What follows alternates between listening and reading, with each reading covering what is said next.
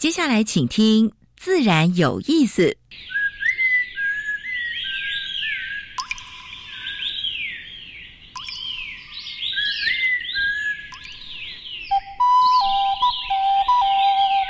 大自然是最能启发人心、最迷人的教室。透过鸟语、虫鸣，顺着山峰、水流，教给我们自然万物的盎然趣味与生命智慧。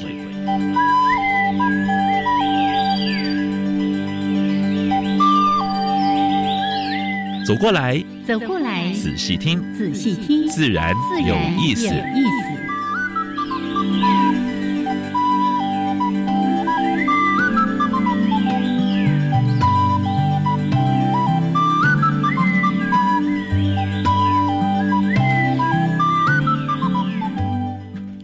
Hello，亲爱的听众朋友们，大家好，欢迎收听教育电台，自然有意思。我是杨平世，我是燕子。好了，杨老师，很有精神。嘿嘿，今天阵仗很不一样哦。对对对对，今天我们邀请呃贵宾来了。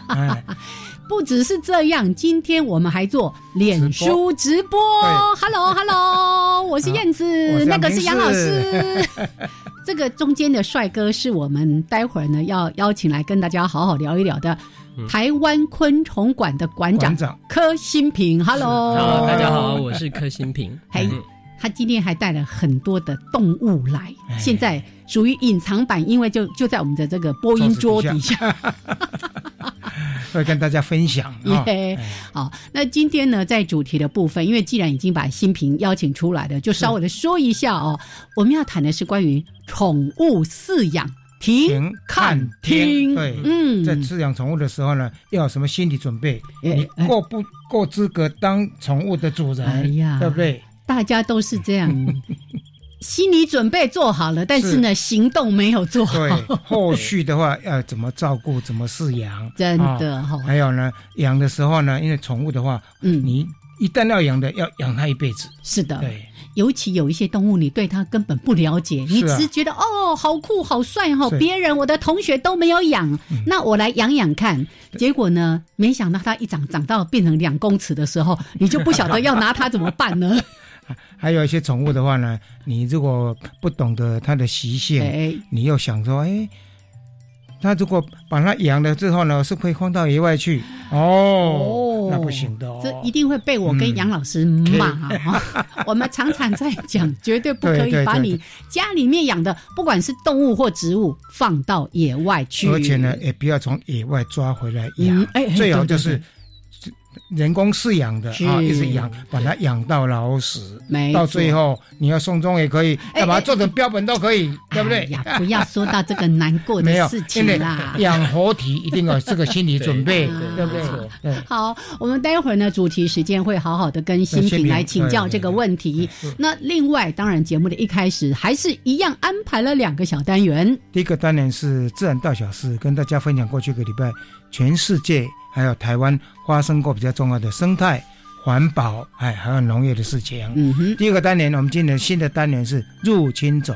今天介绍这主也跟我们的来宾也有关系哦。真的是，实在是，真的没有想到，才才短短十几年，已经在野外繁衍出来了。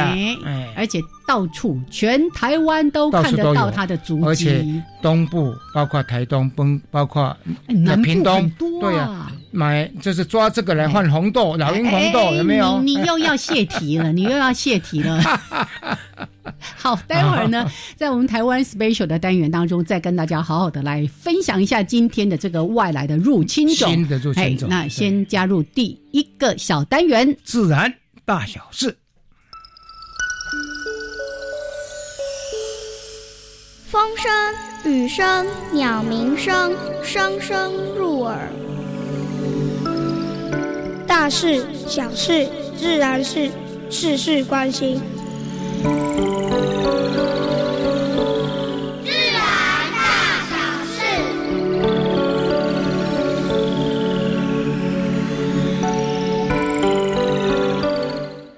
好，跟大家分享的是，最近中国除了水灾之外，哈，除了武汉肺炎还持续之外，它的蝗灾也出现了。但是这个蝗灾呢，不是从非洲来的，嗯，这个蝗灾是当地的种类，有东亚灰蝗，有斑腿蝗，嗯，分别在哪里呢？呃，在黑龙江啊，在东北这一带，还有呢，在湖南，还有在云南这一带，而且呢。哎，闹得还蛮大的啊！有的甚至说每平方公里，哎，可以达到哎，平方公尺可以达到五十只，这密度是相当高的。哎，密集恐惧症开始发作。还有呢，呃，中国的那个我们讲讲过，河里还安高呀，嗯嗯嗯，好，因为哦，前阵子。对啊，前阵子哎，到到日本去了。啊，有三百多只哎，虾米？被被抓到了，用用红火蚁。是红火蚁。哦，好。另外的话呢，内蒙古最近又出现了，去年就出现过一次的鼠疫，嗯，所以表示鼠疫一直都还是存在着啊。嗯，还好最近没有开放旅游了啊。不过到内蒙这一带，到中国。中国比较边缘地区的话，还是要注意鼠疫的问题，因为鼠疫一直在中国是存在的。是是，而且有时候我们会特别关注对岸的一些疫情，因为我们跟它距离太近了，而且而且交往又非常非常的密切，这样。我们的民众又喜欢到中国去旅游，是。但是呢，不要忘掉，这些都是风险。有疫情的时候要特别提高警觉，避免。还有最近在非洲也出现了一个蛮大的新闻，波转波扎纳，啊，那个地方野生动物蛮多的，大象，对，有三百十只，啊，三百五十只啊，就是不明的原因，现在还没有找出原因啊，本人在怀怀疑说是不是猎人的。哎，中那就是胃毒了，结果排除了，不是啊，然后也排除掉哎炭疽病，去年有一百多只炭疽病，对，所以这个原因还不还不明，现在还持续调查，就是这个大象哎生病之前要死亡之前，它会绕圈子，然后会死在水边啊，所以这个蛮特别的啊，不过也有好消息哈。肯尼亚哈，肯尼亚，因为我们知道肯尼亚很多人喜欢看动物的大迁徙，会到肯尼亚去。真的。然后肯尼亚的地主，他最有一些人，他把他的地呢，就租给了旅游旅游公司，他们在做什么？在做生态旅游。生态旅游。对。然后呢，他把自己的家就是围起来，但是整个开放，但是。呃，包括他养动物的地方也圈起来啊，就是怕怕野生动物来。对，然后他就说：“我的土地都是属于 都是属于大象、牛羚，还有狮子的哦。”所以这个蛮不错的哦，多豪爽啊！什么时候组一团去玩？还有澳洲历史上哈最大的一个私人的过地案啊，就是政府跟原住民嗯啊，跟当地的原住民买的土地，哎，买土地蛮大的，十五万多公顷哦，嗯，十万多公顷，他们要做什么？要做国家公园，嗯，要保护濒危种的这些野生动物，包括濒危的鸟类，是，包括一些濒危，像像那个夸拉哈，夸拉现在在那个地方也快消失掉了。之前那个火灾啊，火灾，对对对对对，好。那另外的话呢，跟大家分享一下，就是最近台湾各个地方都有光电，光电的话侵入到农地了啊。然后我们的老朋友哈，就是那个燕子认的李景洪，他本来一个李三梦，嗯啊，他本来在发展那个那个什么田杯米，嗯，还有石斛米啊，他甚至他自己以身作则，买一块三分多的地。没有想到旁边的地慢慢被收过了，要干什么呢？嗯嗯，要去做光电，所以种都种电，对，一公顷每年说可以收入多少，所以对农民的诱因蛮大的。但是呢，当然我们是缺点没有错，但是呢，如何就是说在取得平衡点啊？所以这个部分的话呢，他的李三梦。哎，我们改天把那个李景洪先生来聊一聊。对，其实刚刚说的这个光电，最近大家还是在关注关于那个资本湿地。你看，那么重要，而且呢是敏感地区的，你在上面种光电板啊。那个蛮大的湿地，所以现在环团呢提出来说，能不能一地一地的方式把那一块湿地保护下来？是，不过还在努力了，啊，还在努力。我们赞成绿电，是，但是牺牲生态的绿电不是真正的绿电。对对对，是。哎，还有新北市，它不是最近有开放几家呃民公民电厂吗？嗯，现在已经有第三家了啊。所以呢，为了让欧巴桑都能够听得懂 哦，他们有一个解说团啊，到社区里面，就是跟大家做沟通，是不是能够在社区里面大家来，呃，等于投资了啊，然后呢来种电是啊，所以这个也蛮不错的。哎，这后续也值得好好的跟大家来聊一聊哈。嗯，好，最后一直跟大家分享的是神话鸟。黑嘴端凤头燕鸥哦，对，这个过去只有在马祖，对不对？嗯，现在呢，在两年前在澎湖有，今年它又来了。哦，夹杂在哪里呢？就是燕窝的燕窝群里面啊，在积善屿。积善。我去年去澎湖的时候也有去看。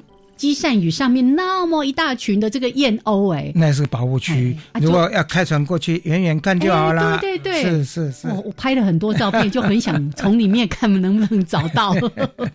好，我们为呃澎湖鸟会这群朋友呢，跟他拍拍手。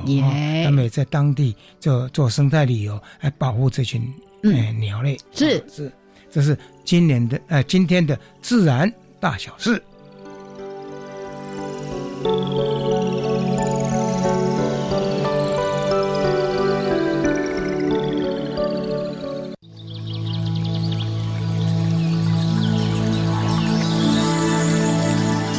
别的地方找不到，别的地方看不到，别的地方听不到。台湾飞鸟。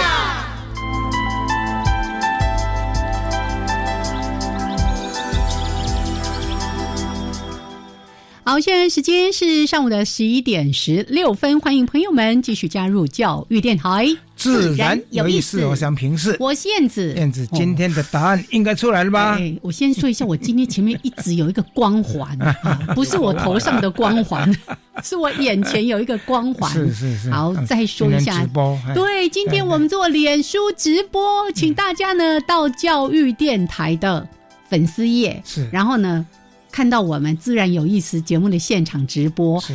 听我们的伙伴说，你留言呢，我们会抽奖，哎，还送那个环保吸管，是是是，对呀，你看多符合我们节目的风格。我们一直在在倡导，对不对？是不要用一次性的容器啦，这些用品啊等等的。活动，是的，对。好来，那如果有一些相关的问题要来问杨老师，或者是新平。不要问，或者燕子一样，不要问了。那是荒野的，哎，什么问题会考倒他呢？任何的问题，请提出来，我们要请这两位 贵宾呢，好好的跟大家来回复啊。好了，我们回来台湾 special 对，今天要介绍哪一种爬虫？讲绿鬣哦，原来是小小只很可爱，后来长得越来越大，哎。三四十公长哎，什么？听说可以长到什么一公尺、一公尺半、两公尺？没有了，没有。比我还要大耶，最大啦！加尾巴的话，哎，加尾巴哈，当然要加尾巴了。好，来，我们把我们今天的来宾，台湾昆虫馆的馆长柯新平给邀请到节目当中。Hello，大家好，我是台湾昆虫馆的馆长柯新平。哎，你今今天有带绿鬣蜥吗？没有，我们今天没有带。那那太太普通了。但是有一只更大只的，是是是，待会儿说给大家听。好，那关于绿鬣蜥，其实大概台湾在野外差不多二十年前就开始发现了，可是刚开始稀稀少少的。对对，好，那因为我知道在你的台湾昆虫馆也有绿鬣蜥，有有，你对它应该最了解的，你要跟大家先稍微的说明一下吗？嗯。啊，其实绿 为什么要叹气 啊？就就我为这个绿鬣蜥这件事情啊，其实我看了也是蛮难过的啊。因为绿鬣蜥在早期它引进就是为了做宠物，那在当地是拿来吃的。是啊，我记得我哇我在我前几年的时候刚去那个中美洲的时候，那当地人就跟我说，他们叫做他们当地名字叫做伊瓜纳，伊瓜纳，它是伊瓜纳的意思是树上的鸡。哦，也就是说它是对对对，它是美食。那个蛋白质对重要的食物对。那但是它的外形非常的特别，所以引进台湾就变成是宠物，因为它真的其实很酷啊，就是背上很长的裂，对。然后，但其实大家引进后才发现，它的个性其实并不温驯，它个性并不温驯。它小时候绿绿的很可爱，可是当它长到一定的程度，当它比较有自信的时候，他就会开始对人会有一些攻击行为。比如说，第一个，它尾巴，它尾巴很长，像鞭子一样，会这样甩甩人。哦，那那很痛。我有一次经过一只绿鬣蜥，然后我穿牛仔裤哦，它就这样鞭我一下，我拉起来，我就红红的这样一条。牛仔裤底下还有红。对，牛仔裤，而且那一只那一只，对对对，老师，而且那一只大概才一公尺半吧，大概这么大，这么大，其实它它。尾巴就占三三分之二嘛，身体其实小小的。那而且它们的呃母的如果在产卵期繁殖期的时候是非常凶的，对。那公的公的的话发情期的时候也很凶。那所以大家养到一定的程度的时候，就会发现它。不温驯，对不温驯，而且它的空间需求量又很大，于是开始食量呢，食量蛮大的吧？哦，对，然后它食量非常大，它是以素食为主，对，它是纯素，它就是吃树叶跟水果。所以在野外会不会也吃农作物了？哦，会。会，当然会吃农作物。但那那现在在野外的，呃，我记得之前好像平科大老师有做过他们胃内含物的研究，他们的野外主食的话会是构树，但是构树。毕竟是粗糙的那个叶子，当然没有菜好吃，所以如果他们附近有菜园的话，他们还是会偷偷对，还是一定都会偷去先吃菜。没错，所以为什么在台湾也造成一些很大的，这也是一个经济的损失。是，因为他会去偷吃农民的蔬菜，是，或者说像刚才说的，有一些果树的嫩叶啦等等的，他就觉得这个好吃，所以造成了一些问题了。而且蛮会爬树的。哦，他超厉害，是吗？台北市动物园展示的话，在展示在 展示在那个树上面，对，都一大群一大群的。对呀，而且我看到说，它如果在野外自然繁殖的话，一窝可以生二十到四十颗的蛋呢，所以那个繁殖力甚至可以更多。不过坦白说，他小时候真的很可爱，对的，就是因为这样骗了大家。没错，没错。好，所以诶，当然很多就会认为说应该是弃养，因为养到后来。越来越大，而且老实说，食量太大了，味道还蛮重的，可能哦，对不对？对不对？嗯，对对啊，就是他们对啊，吃多拉吃多拉多，然后是是是，然后刚刚又说的，它不是一个非常驯服的一个动物哈，所以可能因为这样子，很多的饲主到后来就觉得啊，我没办法跟它继续相处下去了。没有想到它这么适应我们台湾的气候，嗯，那繁殖的蛮厉害，所以。屏东县政府跟台东县政府都寄出，就是说你抓哎绿鬣蜥换红豆，换老鹰红豆，哎，对呀，对呀，对。到现在这个好像还在进行。是，而且我到东南亚一些国家也发现，他们就是像新加坡，还有像马来西亚，他们在野外也是一样有绿叶蜥。哦，所以他们也是。所以他的问题是。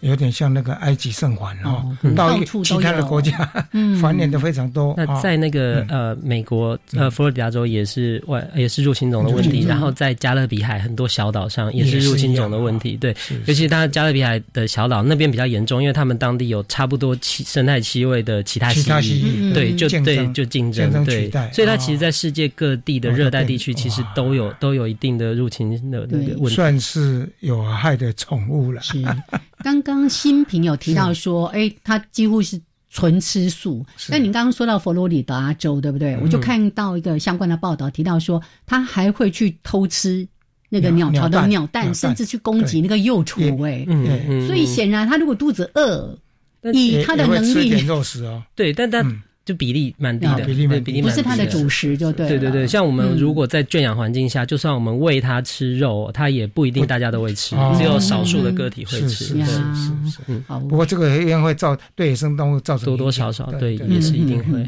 是的。好，今天呢就稍微跟大家说一下绿鬣蜥，因为呢你要饲养宠物，一定要有一个。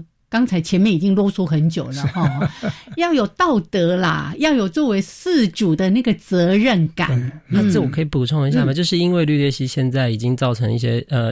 外入侵种的问题，所以林务局现在其实也有新的政策，也就是说，民众如果要养绿鬣蜥的话，都必须要登记了。哦，十年制。对，那他就现在会管追踪，对对对，会管控。如果你要呃，比如说你要换饲主那些的，都要去登记。然后如啊，也确保说民众可以不要弃养。然后呢，现在也如果要繁殖，也要经过申请。嗯，是是是，哎，跟我们的猫猫狗狗一样，要打那个晶片啊什么之类的。大概就是亡羊补牢了哈。但是呢，坦白说，不要再养了啦，因为在野外已经造成危危害了，对不对？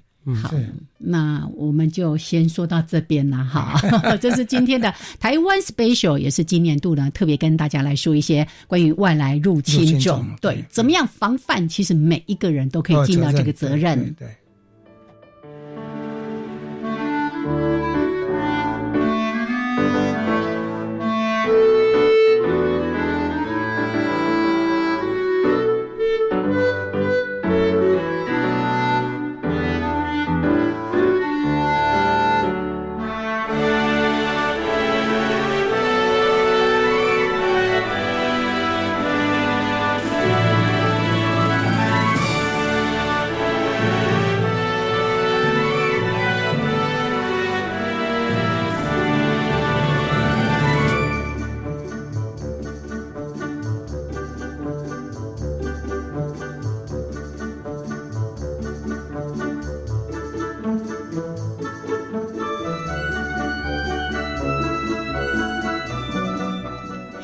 好，现在时间是上午的十一点二十五分，欢迎朋友们继续加入教育电台，自然有意思。我想平视，我是燕子。我们现在所访问的是台湾昆虫馆的馆长，嗯，哎，柯新平，他同时也是现在新竹东园台湾昆虫馆的馆主。哦。那个新竹的，待会儿再来说。先说一下台湾昆虫馆哦。我刚才也在录音之前特别在跟新平提到说，因为好些年前他也曾经来跟大家谈到关于宠物饲养的一些问题。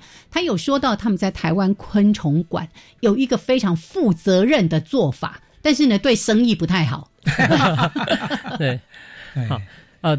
那那我们台湾昆虫馆啊，那我们那边是免费参观的。我们有各种各样的动物，那我们有办很多的课程，是在带大家如何正确的去饲养昆虫，然后以及其他种动物。好，那呃。因为因为我本身非常喜欢动物，我是从小养动物长大的，那从幼稚园开始，对，我就很喜欢养动物。那我其实也看到各种宠物界的各种呃，不论是好的问题、坏的问题等等的。那所以我长大以后，我就希望说，呃，成立一个地方能够。帮动物做点事，也帮养动物的人做一些事情。所以我现在呢，我们就是会常常的教大家怎么养昆虫。那比如养昆虫，那是最基本的嘛。那我们对，那我们就会有开课程，然后让大家来听，然后先了解，先确认你是不是要养这个昆虫。那其他动物也是一样，先来确认你要不要养这个动物，然后对这动物有充分的了解。以后还不要急，还要先看看你能否准备好了，能否准备好。然后，而且。我们这边呢，我们还会，如果他们真的想要呃跟我们昆虫馆购买昆虫，或是领养昆虫，或是动物等等的，我们都会要求他们的设备要经过我们的检查，是一定要能够通过的哦。不是说只有把设备卖出去赚这个钱，你们比政府还严格啊！这我觉得这才是我们对动物的的负责。那如那如果做不到的，或者是哎觉得有困难的，我就会劝他们说，其实你们不一定要养，因为对我觉得喜欢动物不一定要拥有。所以，我们昆虫馆这边呢，还有很多小职工，他们其实就是家里不能养这些动物没关系，你来这边跟我们一起照顾这些动物就好了。这边这些动物也可以，你也是它的小主人，你不一定一定要把它带回家。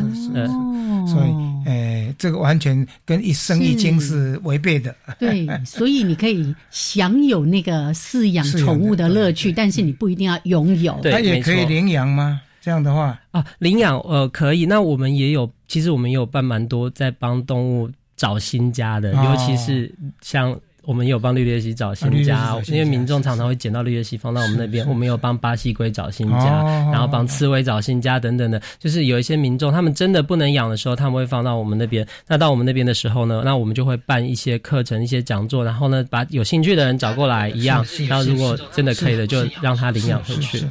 哇，不错不错不错，哎，所以这个方式你们已经进行相当多年了嘛，对不对？对，已经超过十年了。超过十年了哈。那当当初像你这样的话呢，对你的生意会有影响啊？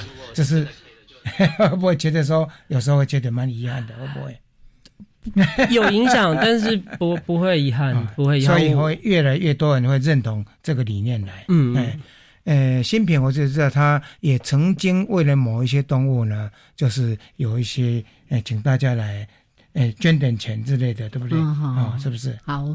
这个话题讲下去，乐乐等待会儿再说。现在时间呢是十一点二十九分。好，来，我刚才已经看到我们很多线上的朋友说今天的主题很棒，来给我们新平按个赞，也请大家给我们按个赞哈。好，那待会儿呢还有更多关于宠物饲养的一些内容，呃。在两分钟的插播，还有一小段音乐之后呢，再回到我们的主题。也欢迎我们在线上的朋友，如果如果有任何关于昆虫啦、宠物啦等等饲养的问题，也可以在我们的教育电台粉丝页上留言。我们请这两位哈来帮大家回答。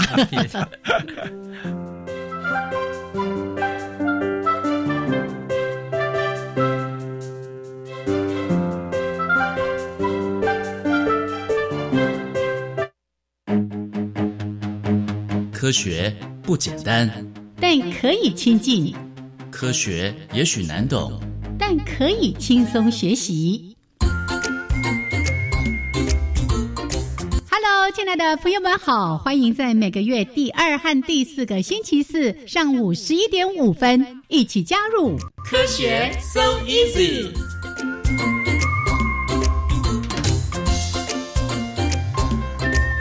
大家好。您一定很难想象，孩子们在海里上体育课，用攀岩活动进行肢体训练，利用海边捡来的废弃物和漂流木进行艺术创作，并且在全校大露营的时候进行考验、毕业典礼，潜下海里去领毕业证书。这在一般学校不容易见到，但却是我们的日常。我是新北市贡寮区和美国小校长许恒珍。教育电台让您深入了解新课纲。大家好，我是时尚插画家 Gary Two。时尚对你而言是什么呢？身上穿什么决定你是谁。这是我们邀请了美国、韩国、波兰、日本、台湾艺术家。那每一个时尚插画家，他都有自己喜好的创作的语言。那我也很希望，就是大家可以看到用不同文化的手法跟材料去做结合。所以我也很期待这个画面会怎样的呈现。二零二零时尚插画展《时尚意见》从六月二十五号到九月六号，在国立台湾艺术教育馆免费入场。加外加外，阿玛波拉，扎根格玛西卡斯达斯，迪加古拉布古列列。大家好，我是来自台东的胡代明，这里是教育电台。那罗哇那咿呀那呀哦哎呀，那是你呀鲁玛的呀恩哦，朋友们就爱教育电台。好，现在时间是上午的十一点三十二分，欢迎朋友们继续加入教育电台。自然有意思哦，这样平视。我燕子。我们现在所访问的是台湾昆虫馆的馆长，嗯，柯新平，柯先生。哎，大家现在在脸书上看到我们，有没有觉得我们今天的？衣服颜色都非常的自然，蓝绿都有。是是，哎哎，这大自然的颜色啊，大自然色，对对对。尤其是新品，你看，哎，完全就是一副森林的感觉。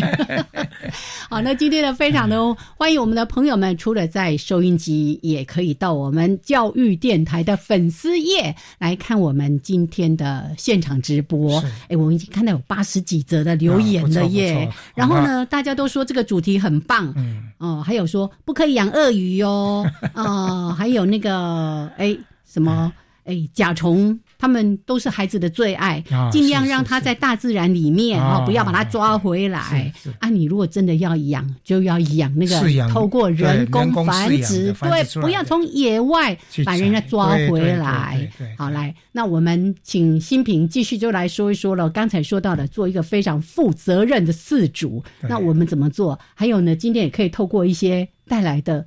这些可爱的宠物，对，来跟大家稍微的介绍一下。他们昆虫馆自己繁殖出来的。嗯哼，好啊，那那我我们就我们就让动物先出场。我一边在介绍动物的时候，我一边来传达一下，我觉得我觉得照顾一个动物的时候，我们需要注意什么事情？是是是。来，第一个好，昆虫吧。是啊，对，那当然，呃，我们第一只要介绍的呢，这还是呃，我跟老师的老本行，就是昆虫。对。这个是新品起家的啊，靠这个虫子起家的。我今天好忙哦，你当助手。对对对对对，好。那那其实呃，画面上这一只这一只甲虫啊，那这只甲虫是全世界体长最长的甲虫，它叫做赫克利是长棘大兜虫，长棘大兜对，那它这也是小朋友最爱，是小说甲虫是小朋友最爱，对不对？赫克利是就是甲虫里面的就是小朋友的人气最旺，人气最旺的 啊，因为它的体型很长。其实这一只大家觉得它很大了，可其实它还是算小的，它最大的可以再再更大。好，那这一只甲虫呢，我们来讲一下它的故事好了。它会叫 Hercules，就是因为 Her Her Hercules 是那个对是大力士，是那个对对对对对对，所以它的力气非常的大。它的原产是在中南美洲。好，那这个我我们从很久很久以前就开始进行人工繁殖。好，那呃，我我们其实刚刚燕子有提到，我们有一个理念哦，我们希望 我们希望这个呃宠物业，就是说呃你做宠物的，然后或者说呃我们在人为环境下商业交易的这些物种呢，能够。的来源能够尽量也是人工环境下生产出来的，所以我们在很久以前就开始来研究这些动物的人工繁殖技术。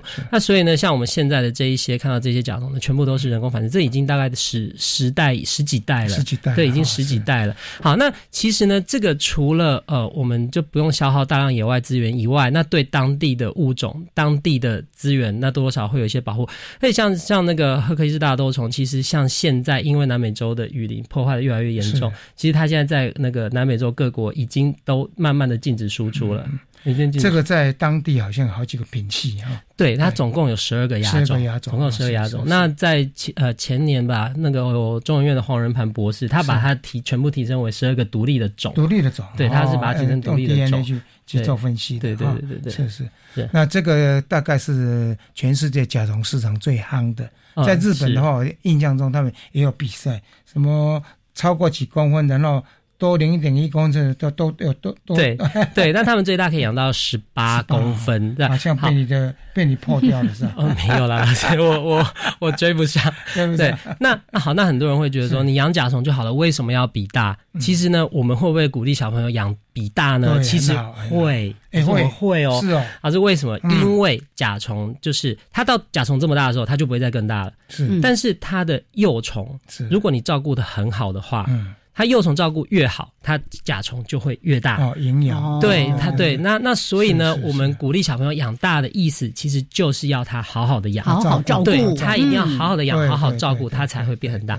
那我为什么以它来作为我们的开场呢？因为像赫克利斯大兜虫，我们从卵养到成虫，总共要养十八个月。十八个哦，对，要养十八个月，耐性。对，所以呢，我们就会告诉小朋友说，你要养。你要养，那你有没有这个耐心？你可不可以养它十八个月？是好，但十八个月以昆虫来说是长了，对不对？光虫虫期哦，对。可是以宠物。其他跟其他脊椎动物比起来说，它其实算很短的，所以我觉得呃，昆虫是小朋友一开始饲养入门非常重要的，因为他们可以先确认说，我到底有没有这个耐心，愿不愿意照顾。好，那一旦小朋友真的可以成功的照顾昆虫以后呢，我觉得才可以考虑能不能照顾其他的。因为你光是换它的大便，对不对？吃过之后。还要倒出来，然后呢，把大便清掉，再把新的食物放进去。我那个就要耐性。我以前都用筷子夹，夹它的便便。哦，这个夹不完了，这个。对，真的，嗯，是好，所以这是那个赫克利斯，是是。非常大的一只。兜虫，这算兜虫的对，算兜虫。它台湾独跟台湾的独角仙是同一类的。哎，现在台湾野外也有独角仙哦，赶快去看哦。不过已经到后期的，对，已经到后期了。对，我在象山附近一棵那个大棵的那个光蜡树上，是今天早上我去看了，还有还有大概连续看已经五个礼拜了啊，还好不错。现在民众都去拍，不会去抓，对，看就好了，进步了。对，有的人说啊，反正他。过几天就死翘翘的，在那个树干底下，那就让它自然，千万不要对自然死亡在底下，我们也可以看到有一些尸体。那就鼓励民众把这个带回去，你要做成标本或做成各种装饰品都可以。OK，好，所以刚刚介绍的是那个赫克利斯，那只非常长棘大兜虫，是是。好，那我们刚才介绍完一个，算是。寿命比较短的昆虫类哦，那接下来我们要介绍一个寿命很长的、很长的宠物哦。哎，等一下，我可不可以问一个问题？我们有朋友问说，甲虫需要喝水吗？要怎么做？怎么评估它有没有中暑？人被中暑？这个问题其实很好，甲虫非常容易中暑，因为他们他们没有足够的散热机制，而且他们其实呃，而且很多是主要是夜行性的，所以其实他们其实并受不太受得了台湾这种白天很热的天气。那他怎么会中？他如如果中暑会出现什么状态？就是行动会迟缓哦，行动会变成迟缓，而且他中暑前会先焦躁，因为他想要赶快离开这个环境。对对对对对对。然后因为那个高温也会让他的新陈代谢变很快，他就是很焦躁。然后接下来下一步就是开始脱力。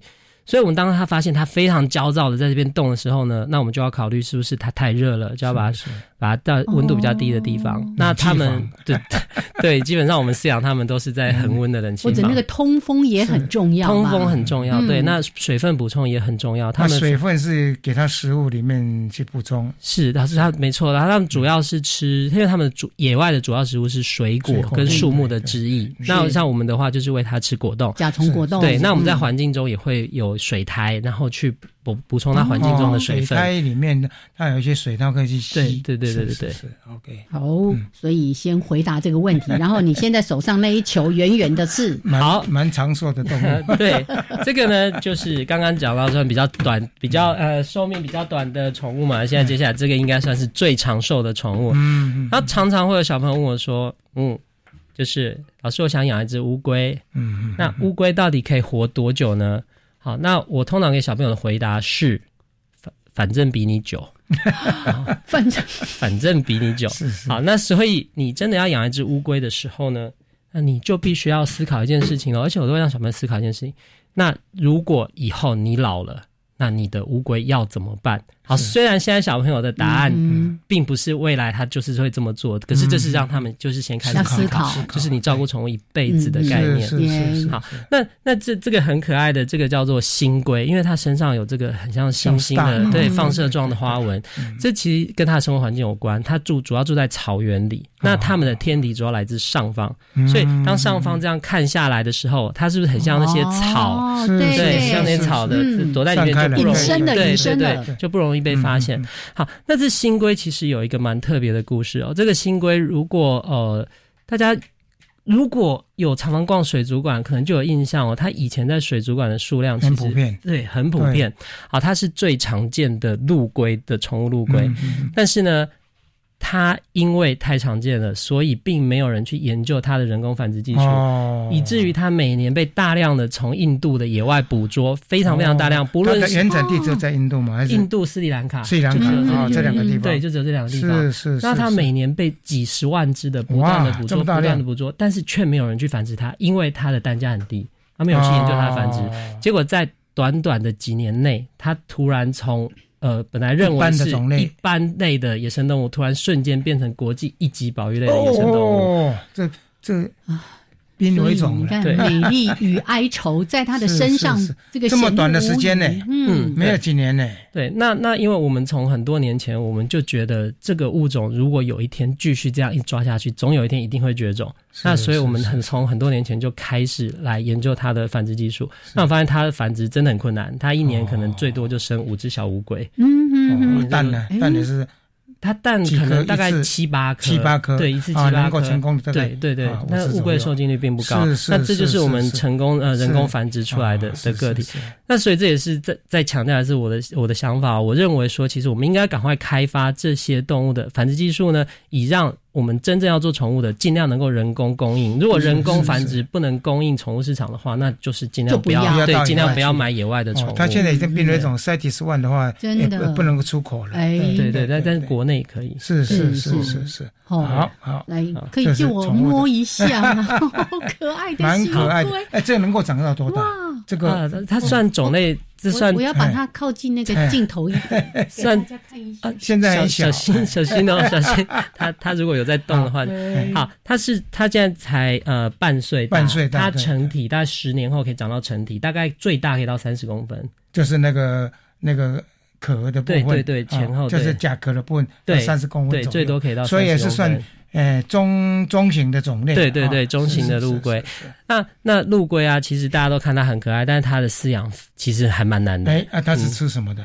啊，它也是纯素食，它跟绿叶蜥一样，那就是吃植物，然后吃吃水果。我昨天刚好去那个大安森林公园的生态池，看到那个斑龟，然后就上岸在那边咬那个岸边的野草，好可爱。是是，他一直在对我点头，哎，嗯嗯嗯，你有灵性，很可爱。嗯，好，新龟，新龟啊，这是第二种，就是。哎，跟大家介绍的也是长寿的一种动物，而且再说一次，不要从野外对去抓，也不要去买这些来路不明的，用繁殖的后代哎养养繁，这是饲养出来的繁殖后代。所以新品这是你们自己去发展出来的吗？对，我们自己繁殖出来的哦，真的很棒。嗯，好，好，来，接下来要跟大家介绍什么呢？你要介绍一种，哦，我们今天。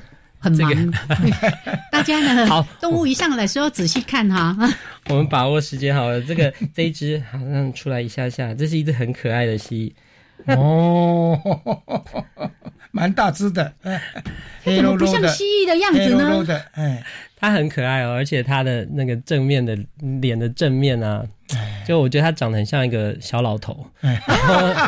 好，那那那这这只蜥蜴也是我们最近在看啊。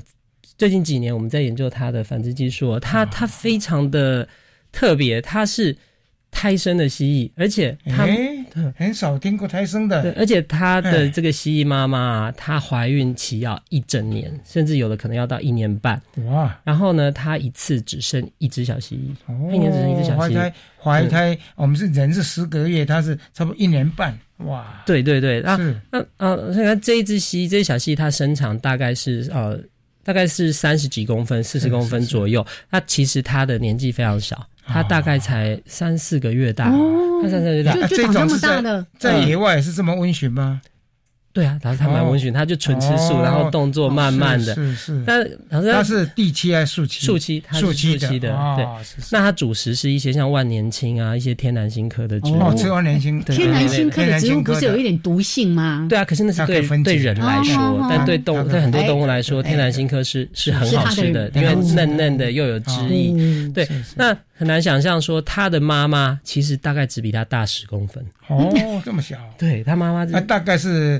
你说她要怀孕差不多一年半，对，啊多大是长成变成她的这性成熟呢？大概现在她四十公分是她的小宝宝嘛？她大概到六十公分哦就可以。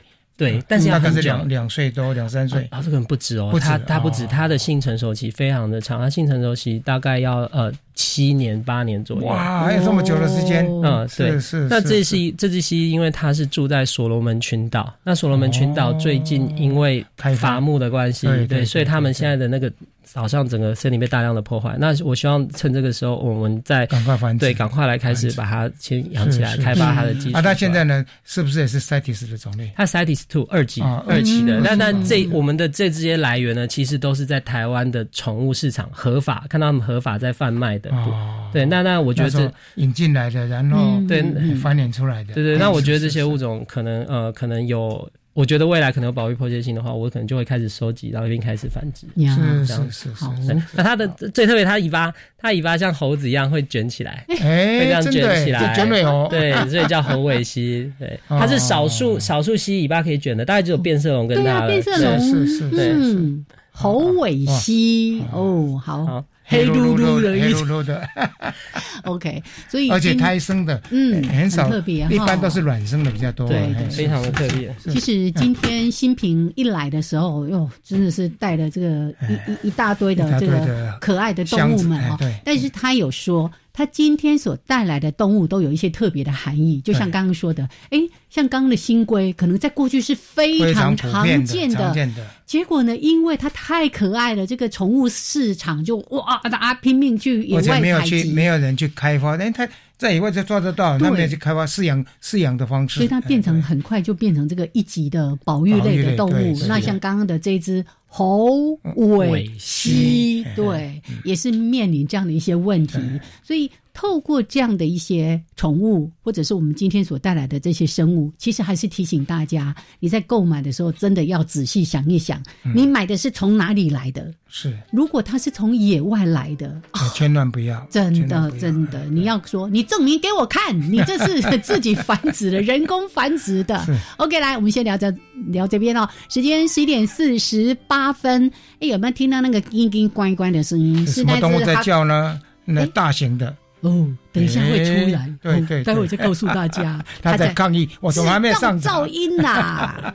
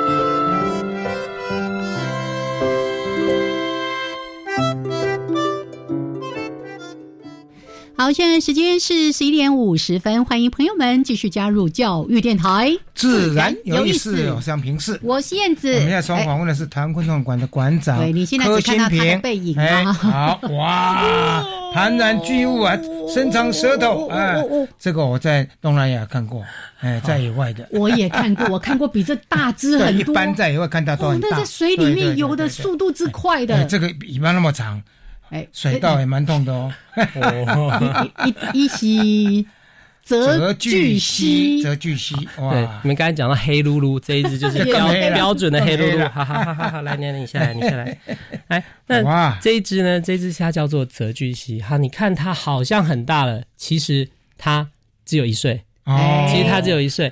那它真正长到可以长到多大呢？我们可以看一下这个图片，这个图片，这图片哈。有小朋友在旁边，对，小朋友大耶。嗯，好，是。那我这只泽巨蜥的名字，它叫做黑天使。然后我发觉，因为它个性很可爱，你看很温和，然后呢，就像个天使一样，而且很好奇，它对事情都充满了好奇。哦，好好好，你下来，你下来，你下来。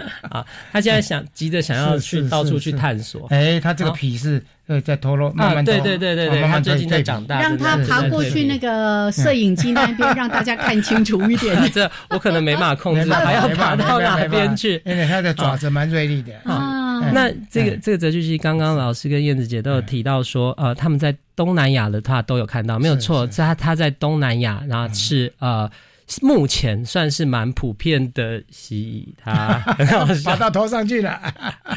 它它很好奇，它会爬上去看到处看。来来来，先下来，先下来，先请他下来。请他，请他进去了。我之前是在泰国的一个国家公园那个水域里面。我在马来西亚，一只大概超过一两公尺吧，其实超过两公尺哦。泰国、马来西亚这是蛮普遍的，都在水边的地方。是，对，但是它也可以在陆地上，像在公园里面，大啦啦的。这样这样爬来爬去，好。那你今天为什么带泽巨蜥来？那泽巨蜥啊，它的它其实非常的聪明，它非常聪明。然后它的个性就跟猫咪一样哦。那所以也有蛮多人养它做宠物的。是，可是也是跟绿鬣蜥一样的问题哦。它小时候还小小只，很可爱，但是它在长大的过程中，它比绿鬣蜥聪明。但是如果你没有跟他够多的陪伴的时候，是。它长大以后就会开始变凶。对，开始变凶，因为毕竟他们还是野生动物，那他们还是有一定的野性、肉食性的肉食性，对它肉食性。好，那因为它小时候很可爱，而且有很多的很多的那个很多人把它养到非常的乖，非常的温驯，那很会听话，于是就开始会有很多人想要饲养。好，那我今天大家来也是因为因为最近啊，最近呃有蛮多人开始养这些巨蜥。那蛮多开讲这些巨蜥，我就担担心那个弃养的问题。对，所以这个就是必须要跟大家先讲一下，他长大最大可以看这个哦，这个图片小朋友跟他一样啊。这是台湾最大的一，目前最大的一只黑泽巨蜥。那这一只是这一只两百二十公分，真的，我在自然环境里面看到那个真好大一只。对，它是全世界第二大蜥蜴，最大科莫多龙，第二就是它。啊，那这一只其实也是我们繁殖出来的。那这一只它叫做摩卡，那它现在住在新竹，有一个非常。爱它的主人，这它主人有多爱它？那主人为它盖了一个大概六平大的房子，然后专门给它住，里面有一个超过两两公尺半的游泳池，哇！然后让它游泳，哎，真的是豪宅啊！啊，盖豪宅来养它。但是，所以我我想讲就是，是。那这一只，你看它它它跟它主人有非常多的互动，所以非常的温驯。这荧幕好像跑掉了，嗯嗯，哦，有出现了，出现了，出现了，好。那就是说，呃，如果我们要养这只蜥蜴的话，那你就必须要考虑到它以后到底会长多大。那你能不能提供它这空间？而且它们的智商非常的高，嗯，你能不能给它这么多的陪伴跟这么多的训练？需要陪伴。因为很多人看到别人养的那么乖，以为他养的就会这么乖，其实并不会，其实并不会，它必须要陪伴跟训练。还有一个就是。呃，还有就是像泽巨蜥哦，虽然在东南亚很多，那像我们大概在七八年前开始，我跟师大的林思明老师，我们就合作来研究它的繁殖技术，因为它其实繁殖非常的困难，嗯，它繁殖非常的困难，而且它的蛋一个蛋孵化就要到六个月的时间，嗯，这么久的时间，非常的久，那孵化率都很低，那那个时候就一只母的能够产多少个蛋？一般。一一台大概十几个，十几台大概十几个。嗯好，那那那那个那个时候，那个时候呃，很多人都说，这个在东南亚这么多，为什么我们要我们要去开发它的繁殖技术呢？但其实我觉得很多事情都是这样，你要提早做，对，你要提早做，否则这哪一天这个突然它的族群快速下降的时候，你再开始研究就来不及了。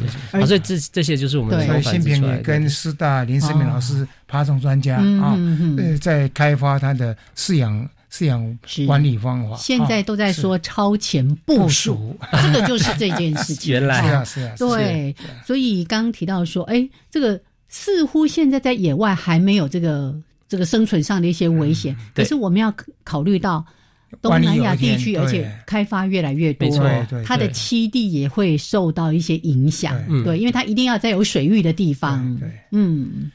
像刚才那个印度的那个新龟，对，它是瞬间就瞬间就你看，现在已经跑到那个 CITES ONE 的种类，对不对？是。刚刚有网友哇，大家反应非常热烈，说那个哎，爬到头上 非常可爱，好奇宝宝。哦，那今天呢，当然一方面是跟大家分享这些可爱的动物们哦，但一方面最重要的是有严肃的话题，就是我们在谈关于。宠物的饲主的一些相关的责任，跟我们分享新平他是怎么样来做这件事情的。还有最近他在新竹有一个，哎哦，这个事情一开始杨老师很担心呢，很担心他会从此哈那个财务上面遇到很大的问题。你讲一下，哎，要不要要不要看一下画面？就是你新组的那个啊。那为了为了鳄鱼，就是有一个有一个很大的空间。大家请把握剩下三分钟了。三分钟，那我赶快简单介绍一下啊。那我们在在那个从去年年底的时候呢，那我们跟新竹呃，我们在新竹动物园旁边呢，我们成立了另外一个我们的分馆，叫台湾昆虫馆的新竹分馆。好，那很多人一到我们的那个新台湾昆虫馆的新竹馆。就很好奇说，哎，为什么我们这么大鱼缸，我们是在养什么昆虫吗？其实不是哦，我们这边做了一个非常非常大的一个，我们的是一个呃南美洲的热带雨林缸，我们里面住的是。鳄鱼，鳄鱼，我们做的是鳄鱼。嗯，很多人都说，为什么你昆虫馆里面展的都是爬虫？其实因为我自己也很喜欢爬虫啊，那我也很喜欢昆虫。那而且大家常常会把虫全部都混在一起，所以我们就一并介绍。然后一，而且他们有相同的处境，他们都常常容易被人误解，所以我们就想决定一起介绍他们。好，那我们那边最大的特色就是我们有一个鳄鱼展示缸，这可以在。很很很近的角度就可以观察到这些鳄鱼。那这些鳄鱼呢，其实也都是人家弃养的，也都是人家弃养的。那那我们就把它收容下来。那其实呢，大家刚刚有就讲到说，鳄鱼不适合大家饲养。对，鳄鱼真的不是，鳄鱼好凶啊！好，鳄鱼虽然很凶，但是鳄鱼很聪明哦。那你可以经过很长时间的训练的话，你可以跟它和平相处，但是要非常长的时间，要专业哦。对，要非常专业、非常长的时间。它那个那个咬合力道。好。啊啊！再看下一张，鳄鱼跟乌龟啊，这是我们设计的，可以跟和平相处。对，我们有个深很深的深水部分，你可以在鳄鱼对两公尺深，你就在它旁边。是是。好，那我们的昆虫馆呢？啊。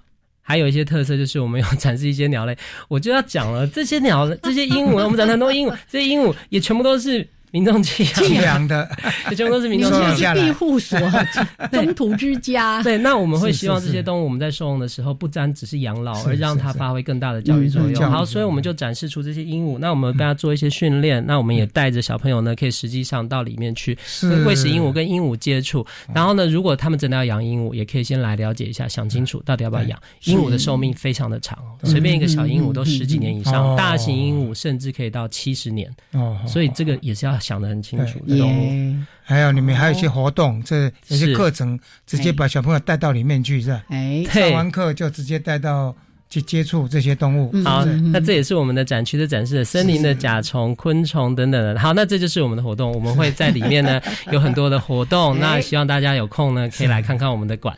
好，新竹动物园，哎，是今已经开张了，还是今年十月份啊？是去年十月。好，所以大家有空，刚好暑假期间，对，去走一走。嗯嗯，这边都可以让你近距离的，不收门票吗？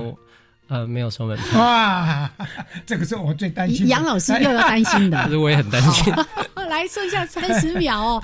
那今天真的非常开心，我们邀请到台湾昆虫馆的馆长柯新平来到节目当中。那大家呢，想要再进一步的去了解这些，有空到台湾昆虫馆去逛一逛，到新竹动物园，而且都是免费。那又有很多教育的一些活动。那重要的是今天说的，如果要当宠物的饲主，要当。有责任的四主来，谢谢大家，谢谢，拜拜，下礼拜见喽，拜拜。